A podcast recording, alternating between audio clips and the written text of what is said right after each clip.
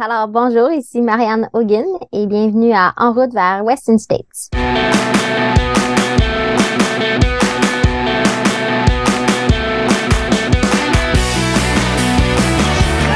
messieurs, votre gagnant du 110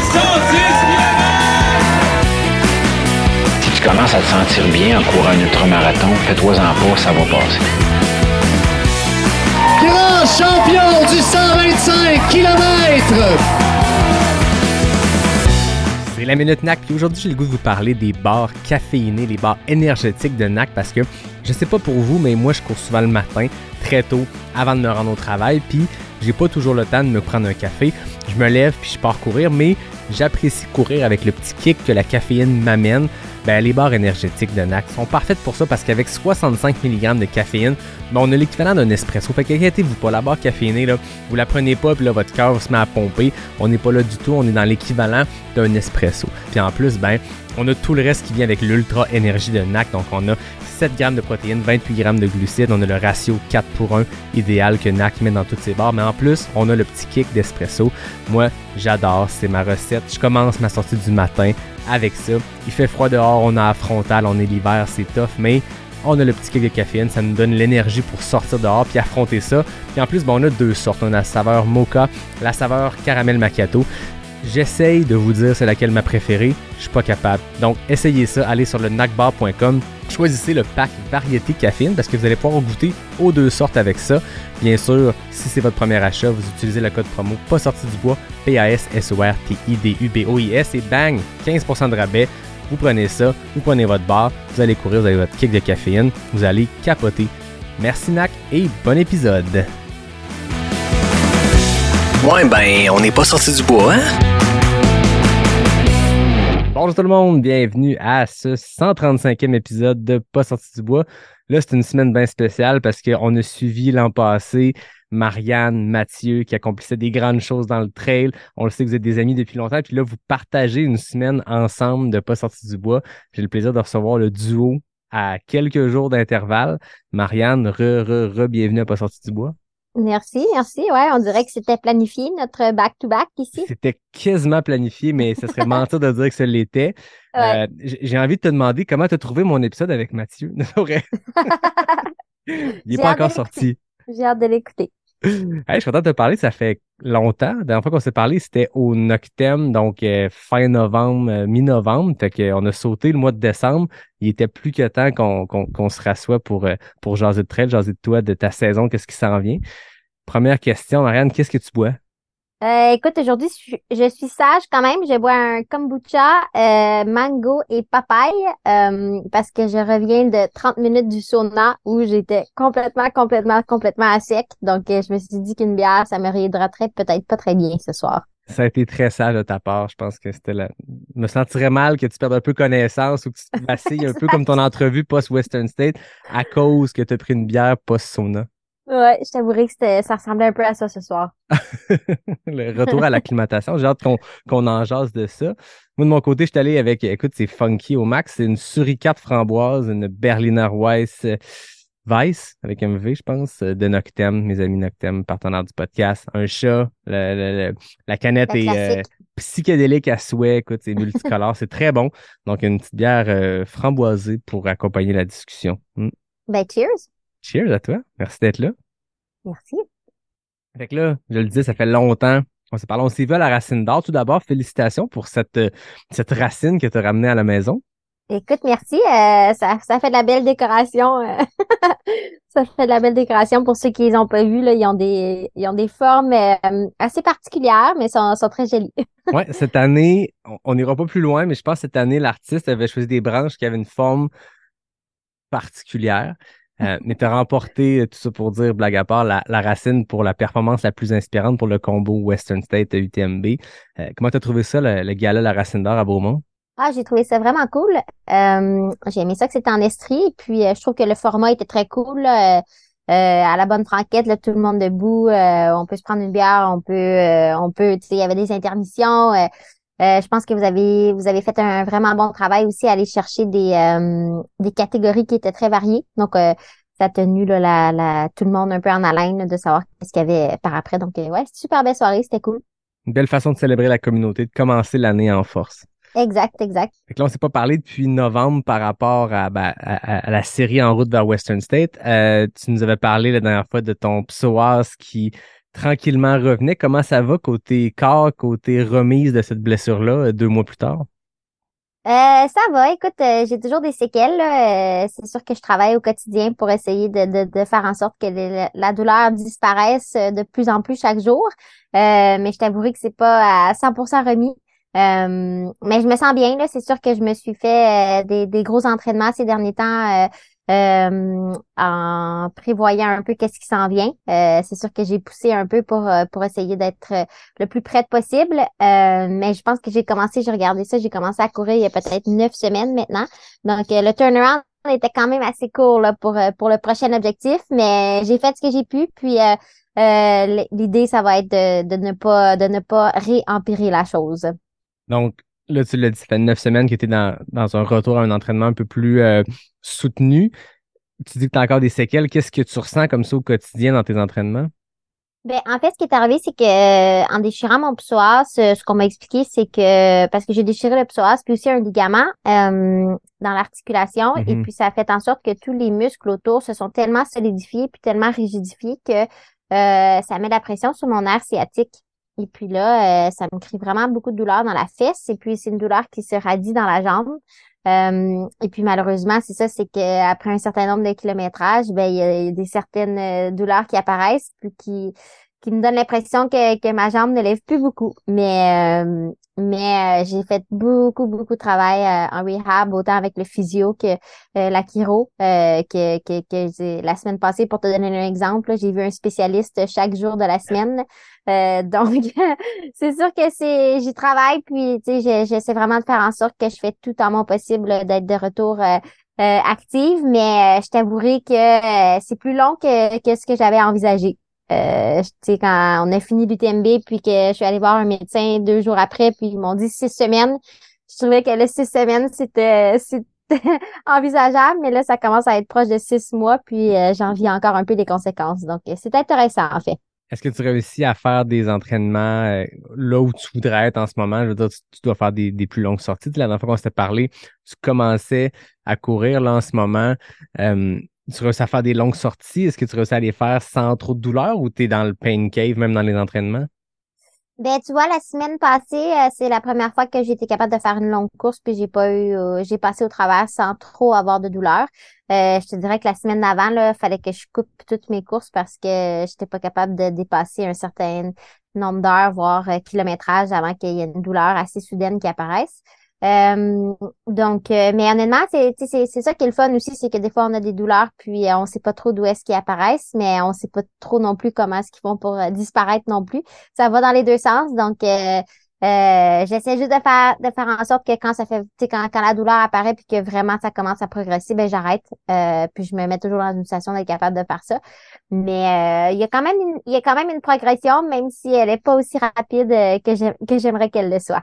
OK. Bon, mais c'est quand même positif de manière générale. Ouais, Ça ouais. prend le bon bord. Ouais, absolument. Là, on a de la belle neige au Québec. Est-ce que, à travers les gros entraînements, la préparation pour ce qui s'en vient rapidement en février, as-tu réussi à sortir le splitboard et profiter un peu euh, de l'extérieur? Ouais, j'ai sorti le speedboard puis j'étais super contente là. En fait, en fin de semaine, euh, on a la super belle neige là, puis j'ai l'impression que depuis trois jours, euh, il fait que ça neiger. Mhm. Euh, fait que j'en ai profité. Puis ça, ce qui est vraiment cool, c'est que j'ai aucune douleur. Euh, j'ai vraiment aucune douleur ni au psoas ni à la fesse. Donc c'est encourageant, c'est certain, mais ça me permet aussi de faire des plus longues journées sans trop taxer mon corps. Et puis c'est l'objectif de l'hiver. Puis en même temps, ça nous permet de profiter là, de, de notre hiver québécois. Ben oui, d'aller chercher un peu de dénivelé sans douleur, c'est, c'est, c'est pas gênant, c'est le fun, ça Non, pratique pour euh, ce qui s'en vient. Ouais. Parlons-en de ce qui s'en vient. Tu as annoncé ton, euh, ton calendrier de course, puis j'ai trouvé que c'était à ton image, dans le sens où j'ai l'impression que c'est des opportunités, des trips, puis c'est pas nécessairement quelque chose qui est trop centré sur la performance, puis il faut absolument que je fasse X courses en préparation de X courses, puis je sens que c'est plus libre à travers des projets qui, qui semblent te challenger ou qui semblent t'allumer. Parle-nous de, ce qui s'en vient à très court terme, mais aussi de ce qui va suivre jusqu'à ta, Western State. Oui, absolument. Donc, euh, en fait, euh, dans deux jours, euh, je pars avec Mathieu et euh, euh, Joanie et Vincent de l'équipe de UTHC euh, pour la tranche Charlevoix, en fait. Euh, on s'en va faire euh, The Coastal Challenge au Costa Rica, qui est une course par étapes. J'imagine que Mathieu va l'avoir présenté au dernier podcast, mais bon, c'est une course par étapes. une course par étapes de six jours. ce qui est vraiment cool, en fait, c'est que moi puis Mathieu, ça fait des années qu'on parle qu'on aimerait faire cette course-là. et puis, on était dans les Alpes au mois de décembre, et puis euh, Joanie nous écrit pour nous demander si c'est quelque chose qui nous intéresserait de faire euh, de Coastal Challenge. Puis euh, moi, quand une opportunité comme ça euh, nous tombe sur les genoux, je pense qu'il faut qu'on dise oui. Puis ce qui est drôle, c'est que je pense que c'était la deuxième semaine que j'avais recommencé à courir. Donc j'ai dit oui en me disant que c'était bien en masse de temps là, pour, pour me préparer. Et puis en rétrospect, je trouve que c'était quand même assez limité comme préparation, mais mais ça va nous faire du bien là, de partir un petit deux semaines au Costa Rica, courir dans la jungle, et puis euh, faire une course par étape. Là. Je, t'avouerai que la dernière course par étape que j'ai faite, c'était la Transalpine, puis euh, c'était c'était quelque chose. Donc euh, j'ai hâte de voir qu'est-ce qui qu'est-ce qui va se passer cette fois-ci. Puis je la connaissais pas avant que l'équipe du Trancheur de Voix en parle, qui parle de cette équipe-là que vous allez y aller. Puis je allé lire un peu, puis j'ai été surpris de voir que c'est là depuis c'est la 19e édition, ça fait depuis 2004 que ça existe. Puis à chaque année, il y a un gros niveau de compétition aussi. Il y a toujours, tu sais, il y a eu des Timothy Olsen, Aiden Knox, des, des coureurs euh, élites, des coureurs pros qui sont allés dans les dernières années. Ça semble être vraiment d'un magnifique. Tu es au Costa Rica, il fait chaud, il fait beau, mais ça a l'air hyper challengeant. Parlons un peu du profil euh, de ces journées-là, ces différentes étapes-là. Ouais, euh, ben c'est en fait ça tu jongles toujours autour d'un marathon par jour puis 1000 1500 mètres de dénivelé. Il y a des journées un peu plus courtes, je pense que la plus longue journée c'est un 55 km euh, qui va certainement être challengeant pour moi aujourd'hui. Mais il faut se dire aussi que c'est en montagne, c'est pas la même chose que courir un peu en hiver ici aujourd'hui là, et courir sur l'asphalte un 40 km continu. Donc ça va être euh, assez challengeant. Donc, c'est six jours. Euh, en fait, le, challenge numéro un, c'est certain, c'est, la chaleur. Euh, il fait super humide au Costa Rica. Surtout à ce temps-ci, je pense que les températures sont très élevées. Mais je pense que le terrain, le dénivelé, tout ça là, va faire en sorte que ça va être très intéressant. Et puis, c'est six jours d'affilée. Donc, je pense que ça va... c'est, ça, ça qui va faire en sorte que la difficulté va être un peu plus élevée, disons. Une belle grosse semaine choc en prévision de ce qui s'en vient. Exact, exact. tu parlais de la chaleur. Euh, la Western State, on le sait, on avait parlé une personne, on a fait un épisode complet sur l'acclimatation. Tu le disais en ouverture, tu reviens du sauna. Ça vient vite quand même. La course est du 4 au 11 février. Euh, on est dans l'hiver québécois. Là, il faut se préparer pour ça parce que vous arrivez combien de temps d'avance? Il n'y a pas une grosse acclimatation qui se fait là. Non, il n'y a pas une grosse acclimatation. Puis euh, c'est certain que pour certaines courses, surtout les courses euh, qui sont les plus nos courses A, disons, on a un certain degré de préparation qui est différent. Là, euh, on fait notre possible, puis c'est sûr que tous les jours, on fait une session au sauna ici à Parc Santé, qui est en fait juste à côté de chez nous. Donc, c'est un centre où est-ce que je vais aussi chercher la, la chiropratie, donc c'est parfait. Euh, mais euh, c'est sûr que c'est pas le même niveau de préparation que, que j'avais pour la Western States. évidemment, en fait, on arrive le mercredi, puis la course débute le dimanche. Donc, euh, c'est assez short comme turnaround. Mais de notre côté, je veux dire, je pense que des fois, il faut aussi qu'on se lance dans des choses, puis qu'on regarde un peu comment le corps réagit. Et puis, ça peut, c'est, le Costa Rica peut servir de préparation pour la Western States. Donc, il, faut regarder un peu le bigger picture puis pas trop focuser juste sur ah ça va être trop chaud puis ça va être dur de s'adapter aussi rapidement. On va voir.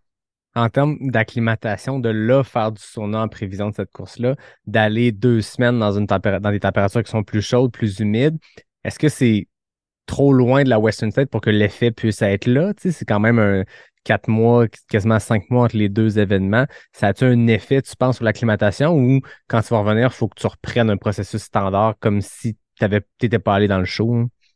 Mais d'un point de vue scientifique, je pense que tu as raison de dire que c'est que c'est trop loin dans le temps. Euh, par contre, moi, je trouve que, que le corps n'oublie jamais la douleur que tu, que tu vis ou les sensations que tu vis. Et puis, je pense que le plus de fois que tu te mets dans des situations inconfortables, le plus fort que tu deviens, puis euh, le plus apte tu deviens à euh, soutenir la prochaine épreuve. Donc, je pense que euh, la chaleur qu'on va vivre au Costa Rica, ça va définitivement pas nous faire prendre un, pas de recul pour la Western States. Et puis tous les deux, en fait, puisque Mathieu aussi se lance sur la Western States, ben je pense que tous les deux, on voit ça comme une période d'adaptation, puis une opportunité d'aller d'aller d'aller jouer dans la chaleur. Euh, c'est ça, Mathieu m'en a parlé aussi. Euh, L'année passée, en finissant troisième à l'UTMB, il y avait eu ce golden ticket-là parce que c'était les deux premiers, mais je pense que, je sais pas si c'était François ou Aurélien qui avait décidé qu'il n'allait pas à la Western. Donc, Mathieu s'était ramassé qu'un golden ticket, avait décidé de pas l'utiliser. Là, cette année, il termine deuxième, obtient son golden ticket, décide d'aller faire la Western. Toi qui l'as fait, vous qui êtes des amis proches, qui vous êtes des partenaires d'entraînement, est-ce qu'en ce moment, euh, Mathieu pose des questions sur la course? Est-ce que vous, euh, est-ce que tu l'aides un peu? Est-ce que tu le prépares à ce qui s'en vient? Ben, je pense qu'il est, vraiment trop tôt pour aller dans tout ce qui est la, la préparation plus plus accrue. Euh, mais je pense que ça va être intéressant. Tu sais, avant l'UTMB, on a fait le tour de l'UTMB, puis euh, Mathieu m'a donné tout plein de, Mhm. de, de, de scoops en quelque sorte là, pour me dire, tu sais, ici c'est le ravitaillement, ici tu devrais faire ci, ici tu devrais faire ça. Donc ça va être cool de pouvoir redonner la même chose à Mathieu. Là, c'est sûr qu'avant la Western States, on va aller courir le parcours, puis je vais pouvoir lui parler un peu des différents des différents endroits. Euh, mais euh, en même temps, je veux dire, Mathieu, c'est quelqu'un qui est ultra préparé, puis euh, ultra ingénieur dans sa Mhm. préparation. Donc euh, j'ai peur que beaucoup de l'information que je lui donne, euh, il me dise euh, oui, oui, ça, puis en fait que ce soit lui qui me donne encore plus d'informations. Mais bon, on verra. Des approches différentes quand même. ouais, absolument. Est-ce que c'est la première fois que tu vas au Costa Rica? Oui. Donc, découverte de pays en plus. Est-ce que c'est un peu ça l'objectif aussi derrière? Il y a la course, mais il y a l'expérience complète aussi d'aller visiter un nouveau pays, d'aller changer d'air. Ouais, absolument. Je pense même que pour cette course-ci, c'est plus l'objectif qu'autre chose, dans le sens c'est plus pour l'aventure. Euh, parce que pour être honnête, euh, au niveau de la performance, euh, je veux pas dire que j'ai des doutes, mais c'est sûr que je suis pas le plus euh, le plus confiante euh, que, que j'ai jamais été à me présenter sur une ligne de départ. Et on devrait dire que Cathy se relance aussi sur le Coastal Challenge, donc ça va être quand même assez int- intéressant. Mais l'objectif, comme je te dis, c'est vraiment pas de performer, mais plutôt de de de- de- d'aller vivre l'aventure avec euh, avec euh, avec l'équipe. Mais euh, en sachant aussi qu'on sait jamais qu'est-ce qui arrive hein. des fois des fois c'est quand on, est bien reposé que qu'on est capable de faire qu'est-ce qu'on en fait qu'on est capable de faire euh, de grandes choses. Donc j'ai juste hâte de voir qu'est-ce que ça va donner en fait Voir les sensations, première journée, deuxième journée, puis il faut s'économiser aussi. Tu sais, tu- c'est six jours, c'est une longue course à étapes. On parle du Trans-Charlevoix, puis je pense qu'il y a une association entre les courses. Il y a ce, Ouais. cette organisation-là, c'est Joanie aussi qui s'occupe du Trans-Charlevoix, qui s'en va organiser ce groupe-là avec, euh, avec Vincent Champagne dont tu parlais. Euh, exact ces trois jours, là, on parle de six jours, c'est c'est plus complexe. En effet, la Transalpine, c'était sur combien de jours? euh, c'était six jours aussi je pense Ok. C'est six ou sept je me rappelle jamais mais il me semble que c'était six On est sur du long effort. C'est quoi les trucs quand on termine la première journée un peu cassé, je suppose, parce que ça reste que c'est une longue sortie, même si c'est une course étape, même si c'est 40 km, on, finit un peu raide. C'est quoi les, les étapes? C'est quoi, toi, comment tu avais appris ça avec la Transalpine? Comment gérer le, le post-première étape en prévision de la seconde, la troisième, la quatrième? Ben, nous, on aime ça appeler ça nos rituels, nos rituels d'après-course. On, on se fait un petit plan puis on, on l'exécutait à, à chaque fois. Là, on allait faire, euh, on allait passer beaucoup de temps sur le foam roller. Euh, C'est sûr que quand il y avait des massages, on essayait euh, de, de, de se faire ça aussi. Euh, mais vraiment, le plus important, puis je pense que moi, une chose aussi que j'ai appris pris pendant la transalpine, c'est l'importance de la nutrition. Euh, je pense que c'est en fait c'est différent une course par étape parce que euh, quand tu penses à tout le les le sucre que tu mets dans ton corps durant une course, ben imagine-toi que tu fais ça pendant six jours d'affilée, ben à la sixième journée, c'est sûr que que c'est différent. Puis moi, j'avais de la difficulté avec ça la dernière fois, donc c'est certain que c'est quelque chose que je veux changer cette fois-ci. Euh, je pense qu'il faut qu'on qu'on qu'on diversifie un peu là, ce qu'on ce qu'on met dans notre dans notre corps et pas juste euh, c'est pas juste les carbs qui sont importants évidemment, il y a d'autres d'autres choses qui sont importantes là, pour pouvoir euh, survivre à la semaine. Donc euh, c'est vraiment, en- pour moi, ça a été la, la, la révélation là, de la transalpine pour des choses que je pourrais améliorer sur une prochaine course par étape. Parce qu'on le sait, je sens qu'il y a beaucoup de gens qui écoutent que des fois, on a une course, une journée, c'est quelques heures, une dizaine d'heures, vingtaine, peu importe. On va souvent consommer beaucoup plus de sucre que ce à quoi on est habitué, puis c'est normal, on a besoin de ces carbs-là. Mais souvent, je le sais, quand je finis mes courses, j'ai le goût de tout sauf du sucré parce que là, je n'ai comme là de, de, de manger quelque chose d'aussi sucré. J'ai pas la dent sucrée dans la vie. Mais c'est une course, c'est une fois, puis après ça, ça se rebalance, puis on, mange plus salé ou on mange plus, euh, plus sain par après. Là, on est six jours de temps à consommer des produits qui, oui, souvent sont plus sucrés. On a besoin de ces carbs mais il faut trouver d'autres manières. Est-ce que tu as déjà un peu réfléchi que- qu'est-ce que tu allais euh, tester comme aliment, qu'est-ce que tu allais prendre à travers, euh, à travers ton sucre pour avoir quelque chose de plus équilibré comme, comme ce que tu ce que tu racontes? Oui, ben évidemment, c'est ça. Moi, je vais, je vais, je vais amener des aliments qui sont, qui sont pas juste du sucre. là. Donc, euh, je vais rajouter, euh, je vais rajouter la poudre de protéines NAC. Euh, je sais pas comment je vais pouvoir gérer ça là, durant, durant les ravitaux, mais c'est certain que c'est quelque chose que je vais vouloir prendre là, après, après chaque, euh, chaque course. Euh, mais ça va être vraiment euh, aussi, moi je parle pas juste pendant la course, mais après la course de manger des, des, des, des, euh, des repas qui contiennent autre chose. Donc durant la Mhm. transalpine, l'erreur c'était que souvent le soir, en fait, ce qui servait, c'est des pâtes. Mais pendant six jours d'affilée, des pâtes, euh, quand tout ce que tu manges vraiment c'est du sucre euh, durant la journée, donc c'est vraiment très difficile. Donc je veux, c'est sûr que je vais amener avec moi aussi d'autres d'autres choses, notamment soit du jerky ou euh, je vais amener des noix. euh, tu sais, je veux vraiment diversifier là, qu'est-ce que je vais manger euh, pour pouvoir là, euh, euh, garder un ventre qui fonctionne là, pendant six jours. C'est sage. On apprend comme ça d'une course à l'autre. Euh, exact. Après le Coastal Challenge, tu seras pas longtemps en arrêt parce que je voyais que ton prochain projet, ça vient en mars. Parle-moi du Speed Project. Ouais, donc euh, je vais aller faire le Speed Project. En fait, euh, le Speed Project, c'est une course euh, qui, qui, qui- en fait, une course qui est non officielle en quelque sorte. Euh, elle part de LA et puis elle finit à Las Vegas. Euh, et puis c'est une course qu'on fait en équipe. Euh, donc c'est un relais en quelque sorte. Et puis moi, euh, je participe avec une équipe euh, de femmes qui est construite par euh, Salomon. Mais c'est des femmes qui sont vraiment des quatre coins du monde avec des backgrounds complètement différents. Donc, par exemple, il y a des femmes qui, qui viennent tout juste de commencer à courir. il y a des femmes qui viennent d'accoucher d'un enfant il y a peut-être six mois. Euh, euh, il y a une femme qui, est amputée d'une jambe. Donc, ça va être vraiment une équipe qui est très diversifiée. Puis, ça va être intéressant de voir comment on peut se soutenir durant toute l'épreuve. Euh, mais moi, j'a- j'adore l'idée. Moi, je suis allée à l'école à San Diego, puis le road trip San Diego-Las Vegas, euh, je l'ai fait plusieurs fois. Donc, euh, ça va être intéressant, en fait, de le faire, euh, de le faire à la course à pied. Puis, euh, ça va me donner une belle occasion, encore une fois, de retourner en Californie puis de profiter euh, un peu du, euh, soleil euh, au mois de mars. Euh, c'est quel type de terrain pour couvrir la distance? Ben, euh, en termes de kilométrage, Ouais, mais est-ce que c'est 100% de l'asphalte? non. Ok, c'est ça. Ben, non, mais c'est vraiment à, à chaque équipe de choisir par quel chemin ils veulent passer. Ok, tu fais le Donc, chemin que tu veux. Ouais, tu fais le chemin que tu veux. C'est comme, euh, c'est vraiment, c'est toi qui décides de, dans le fond, du point A au point B, puis euh, c'est tout ce que tu as à faire.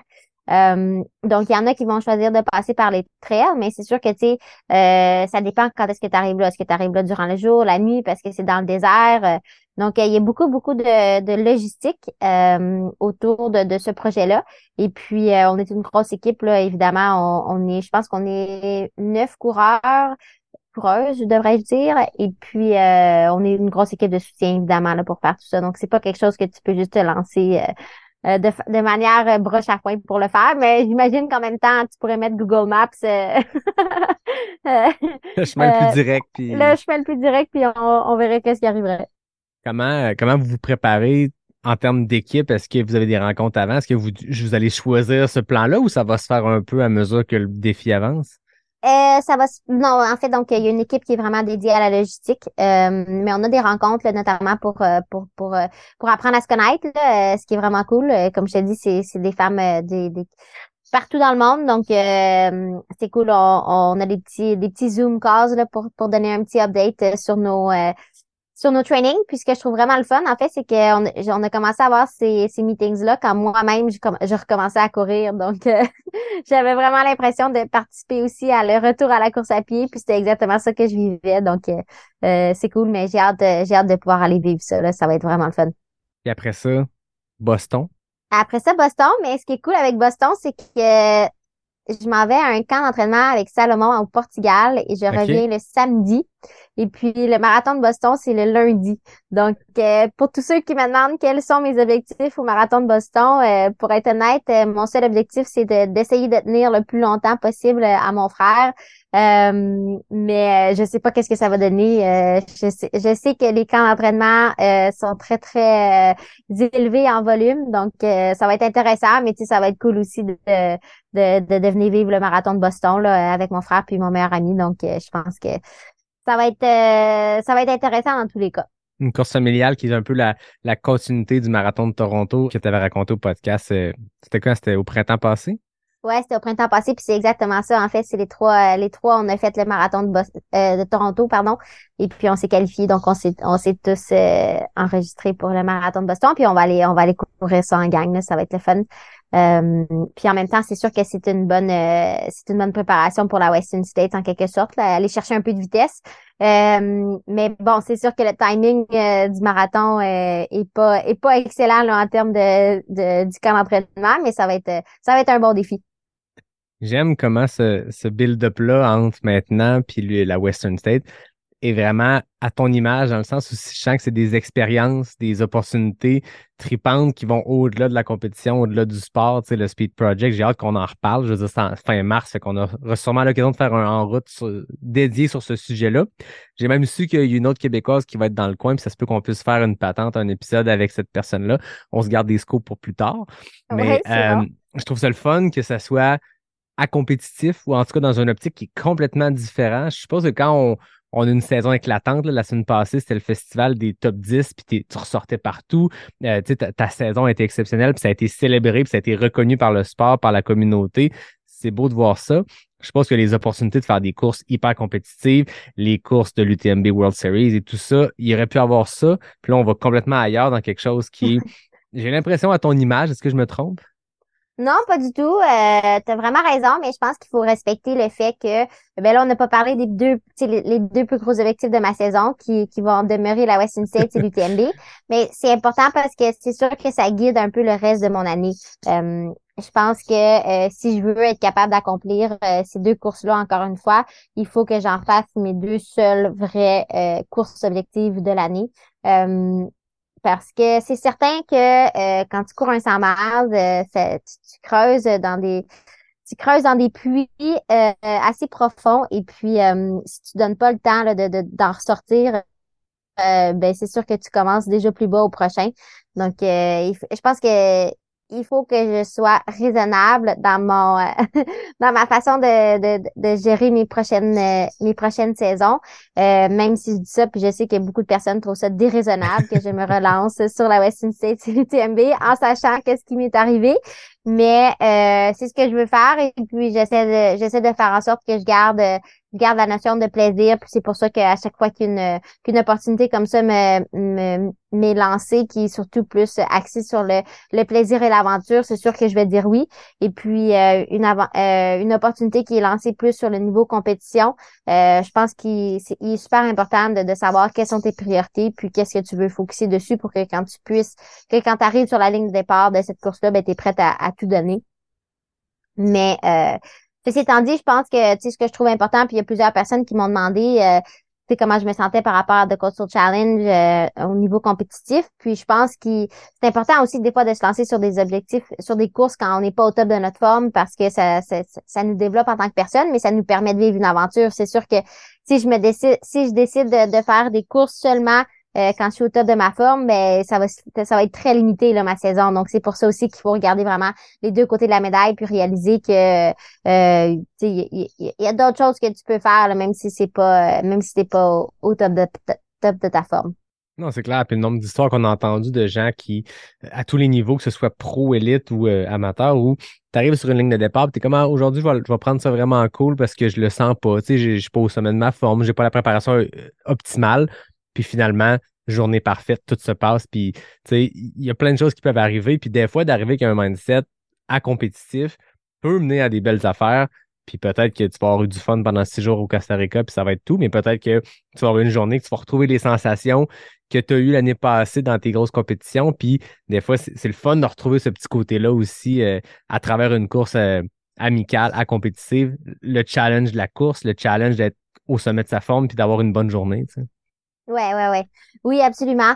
Euh, en fait, mes, commentaires étaient surtout euh, vers, tu sais, quand tu disais que euh, j'aurais pu me lancer sur d'autres courses qui étaient plus compétitives. Donc, j'essaie vraiment de, de balancer un, un peu mon, mon année pour que je puisse euh, que je puisse en profiter quand même. Tu sais, je pense que c'est c'est c'est c'est mon point numéro un quand quand quand je bâtis ma ma saison en quelque sorte. Euh, c'est je veux je veux m'assurer que je- l'axe premier demeure le plaisir, puis la performance viendra par la suite. Donc euh, c'est c'est pour ça que je bâtis mon mon programme comme ça. Mais euh, ce que, ce que j'aime beaucoup de mon programme, en fait, c'est qu'il est super varié. Euh, il me Mhm. permet de vivre des expériences de course à pied dans, euh, dans toutes sortes de formats. Là. Et c'est sûr qu'en ce moment, je, je fais une course à relais, une course par étape, un marathon, puis euh, 200 miles euh, qui sont complètement différents. Donc, euh, je pense que chaque course va me permettre d'aller chercher d'aller chercher quelque chose de différent. on en parle de ce combo-là, Western State, UTMB. Tu l'as fait l'an dernier. Est-ce que dans l'entre-deux, entre le moment où tu vas finir la Western puis ton build-up vers l'UTMB, l'ayant vécu l'année passée, tu sais, je veux dire, as fait une préparation, est-ce que tu, penses que tu vas adapter ta façon de faire? As-tu appris des choses que tu dis, tu vas faire la même chose parce que ça a bien marché ou le contraire, je vais faire complètement l'opposé parce que je pense que ça serait mieux de cette façon-là? As-tu appris là-dedans puis tu vas adapter? Euh, j'ai a- j'ai beaucoup appris, je te dirais oui, euh, mais la, je pense que la chose que je vais changer un peu, c'est ma préparation à la Western States. OK. Je pense que ma préparation pour l'UTMB, euh, elle était, elle était euh, assez bonne. Euh, ce que je vais changer par contre, c'est probablement que je reviendrai pas au Québec là, entre la Western et, l'UTMB. Euh, Ok. Donc ça, c'est quelque chose qui, qui- que je vais changer en- entre la combinaison des deux euh, parce que je veux aller tout de suite jouer dans du dénivelé. Là. Je pense que c'est ça que, que, hum, que je veux changer. Et puis pour moi, la Western, euh, ce que j'ai trouvé que j'ai pas assez travaillé, c'est mes montées. Euh, je pense que j'ai été beaucoup influencée par le fait que la Western, c'est une, euh, une, un downhill euh, euh, course. Et puis, ça a fait en sorte que euh, je pense vraiment pas que, que j'étais forte dans les montées. Puis, mais c'est difficile à juger aussi parce que je me sentais très malade l'année passée durant la Western Euh, mais il y a beaucoup, beaucoup de petits détails comme ça que maintenant, en ayant couru les deux parcours, je le sais exactement quelles sont mes faiblesses puis qu'est-ce que je dois travailler plus. Euh, et puis dans, dans le cas de la Western, c'est ça. Et puis dans le cas de l'UTMB, je pense que euh, ça demeure euh, toujours un, travail de réhabilitation là, que, que je dois faire, que je suis en train de faire aussi là, avec Charles Castonguay là, pour, pour, pour renforcer là, tous les, les petits euh, les petits muscles qui sont qui sont pas très bien utilisés dans mon cas. OK, intéressant. Euh, je change de sujet complètement. Je reviens d'une discussion très euh, dans un sujet très précis avec Mathieu. Ça a été intéressant de jaser de la Pro Trail Runners Association, de, de, de la volonté, des objectifs ambitieux de cette organisation-là, dont tu fais partie, euh, si je me trompe pas. Oui.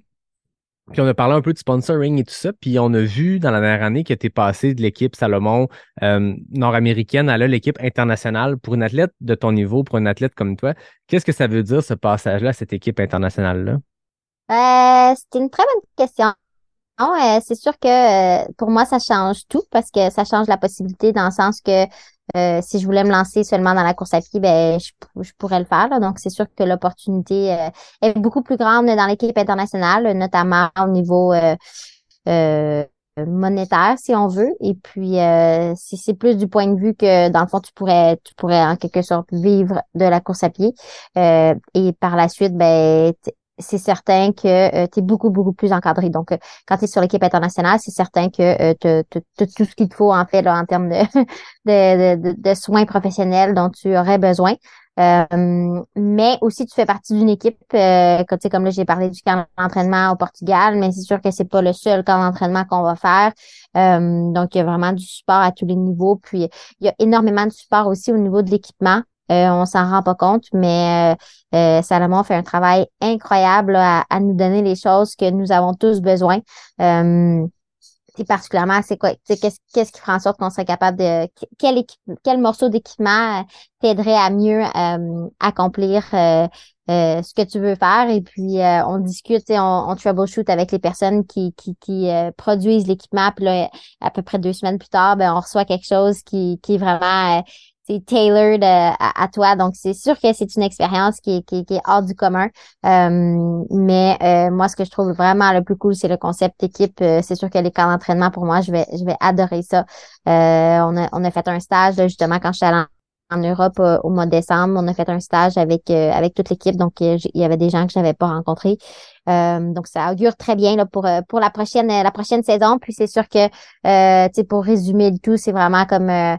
Euh, un, un pas dans un nouveau monde. C'est ouais. vraiment comme ça que je le décrirais. C'est vraiment comme la prochaine étape, en fait.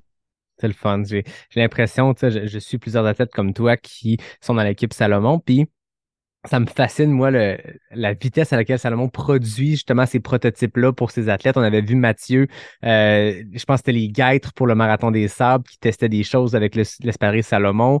Puis euh, j'avais aimé ça quand je voyais à chaque année vos, vos camps d'entraînement à Annecy, la visite d'espèce d'endroit où tout se passe, puis tu as l'impression que c'est un laboratoire comme dans les films de science-fiction où justement ils vont prendre toutes les mesures puis ils vont produire des choses pour toi. Puis je pense, que Salomon, dans leur force, il y a vraiment ce côté-là de développer des, des outils directement pour leurs athlètes. Puis ils montrent, c'est ça qui est le fun. Des fois, il y a d'autres compagnies qui font ça comme j'ai l'impression en secret ou quand il y a un nouveau prototype, ils vont camoufler le truc, ils vont, on va voir des coureurs avec des espadrilles zébrés parce que je pense que quand c'est un quadrillé noir et blanc, on peut pas regarder, on peut pas voir à quoi ressemble l'espadrille puis il court avec des prototypes. Salomon, il l'assume pleinement, il montre ces choses-là puis c'est le fun de voir. Il y a le côté geek derrière peut-être qui parle, mais de voir toute cette usine-là, toute l'équipe d'équipementiers derrière Salomon qui va aller préparer les trucs. Comment c'était la première fois quand tu es rentré dans les laboratoires à Annecy? Ben, c'est ça, moi j'ai vraiment adoré ça. Puis ce qui est drôle, c'est que moi, en tant que tel, je suis pas geek de matériel. Fait qu'au début, j'étais comme ah, tu sais. Puis honnêtement, c'est comme ça que je le voyais, j'étais comme ah, ça me change pas grand chose. Tu moi, je suis ici plus pour le côté social. Puis, puis tu sais, oui, l'équipement, mais donnez-moi votre chose, ça va être parfait. Là. Euh, mais plus je parlais avec les gens, puis plus ils me demandaient ce que je voulais, plus en fait, c'est vrai que j'ai une opinion. Hein, tu sais, c'est juste que j'y pense pas, puis je me dis ah, ça fait ça fait la job, tu sais, y a pas de problème. Mais s'ils me le demandent, puis je réponds, ben là ils me disent OK, mais on peut te faire ça. Puis là, je suis comme ah, OK, attends un peu. Je, je, savais pas que vous pouviez faire ça.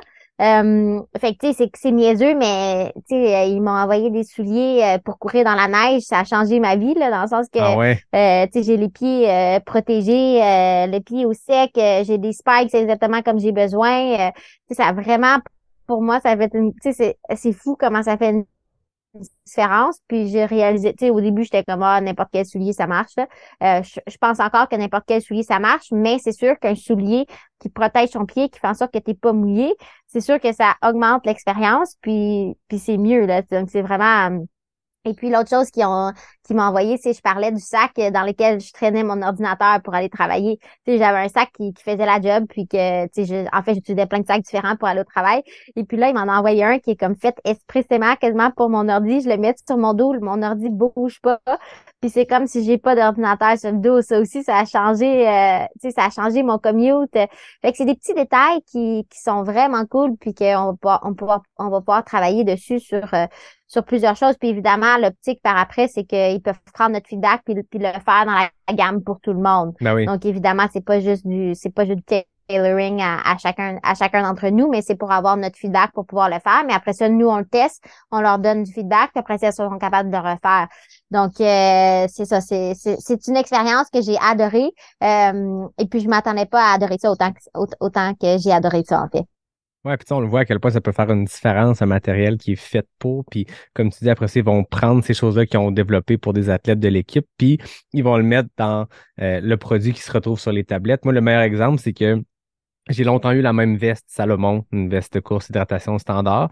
Puis euh, à un moment donné, j'augmentais les distances, puis je me rendais compte que cage thoracique, mais surtout le ventre, des fois avec la digestion, mon ventre va gonfler un peu, puis je devenais un peu oppressé dans ma veste, puis d'essayer de la lousser pendant, c'était compliqué. Puis à un moment donné, pour une autre raison complètement, j'ai acheté une nouvelle veste, une 2020-2021, je sais pas, plus récente. J'ai vu à quel point c'était hyper facile de délousser, puis ça a changé ma vie sur le dernier 100 000 que j'ai fait sur la CCC au QMT l'année passée.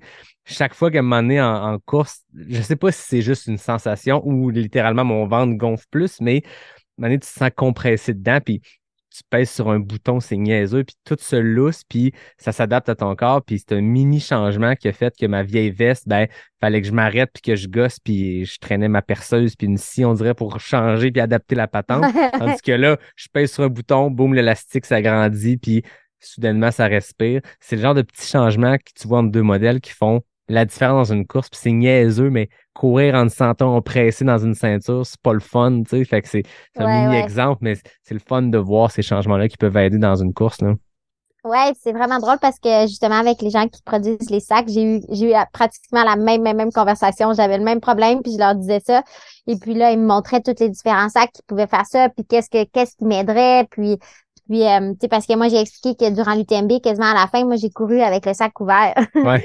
le, fait que, tu sais, c'était, c'était super intéressant parce que Parce que c'est vrai que dans le fond, on peut, euh, tu sais, on peut développer des choses. Puis, tu sais, si on court beaucoup, évidemment, on, on, a du feedback qui est quand même constructif.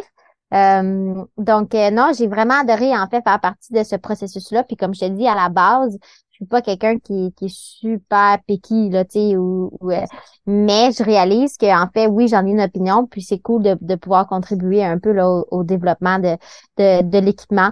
Euh, fait que non, c'est, ça va être le fun. Je pense là, on va faire ça. On, on y retourne, c'est ça, avant d'aller. Euh, dans le fond, notre camp d'entraînement est au Portugal, puis avant d'aller au Portugal, on retourne à Annecy, puis euh, on va, on va, on va voir un peu là, tout, le, tout l'équipement pour la, pour la prochaine saison.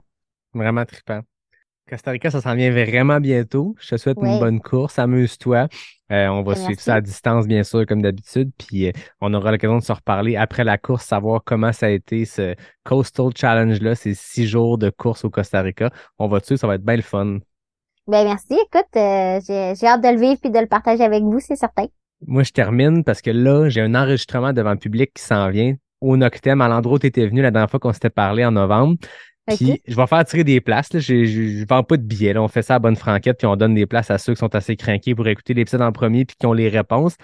Fait que les gens pourront m'écrire la réponse par Facebook, par Instagram, dans la messagerie privée. Mais je pense que pour faire tirer deux fois deux places, donc on va avoir deux gagnants qui pourront venir à, quatre, je vais demander la première personne, les deux premières personnes qui vont m'écrire la bière que tu buvais cette fois-là au Noctem je pense que tu l'avais dit en début d'épisode. On va assumer que tu l'as dit, puis au pire, ça sera une question piège. Mais semble que tu l'avais dit. Oui, je l'ai dit.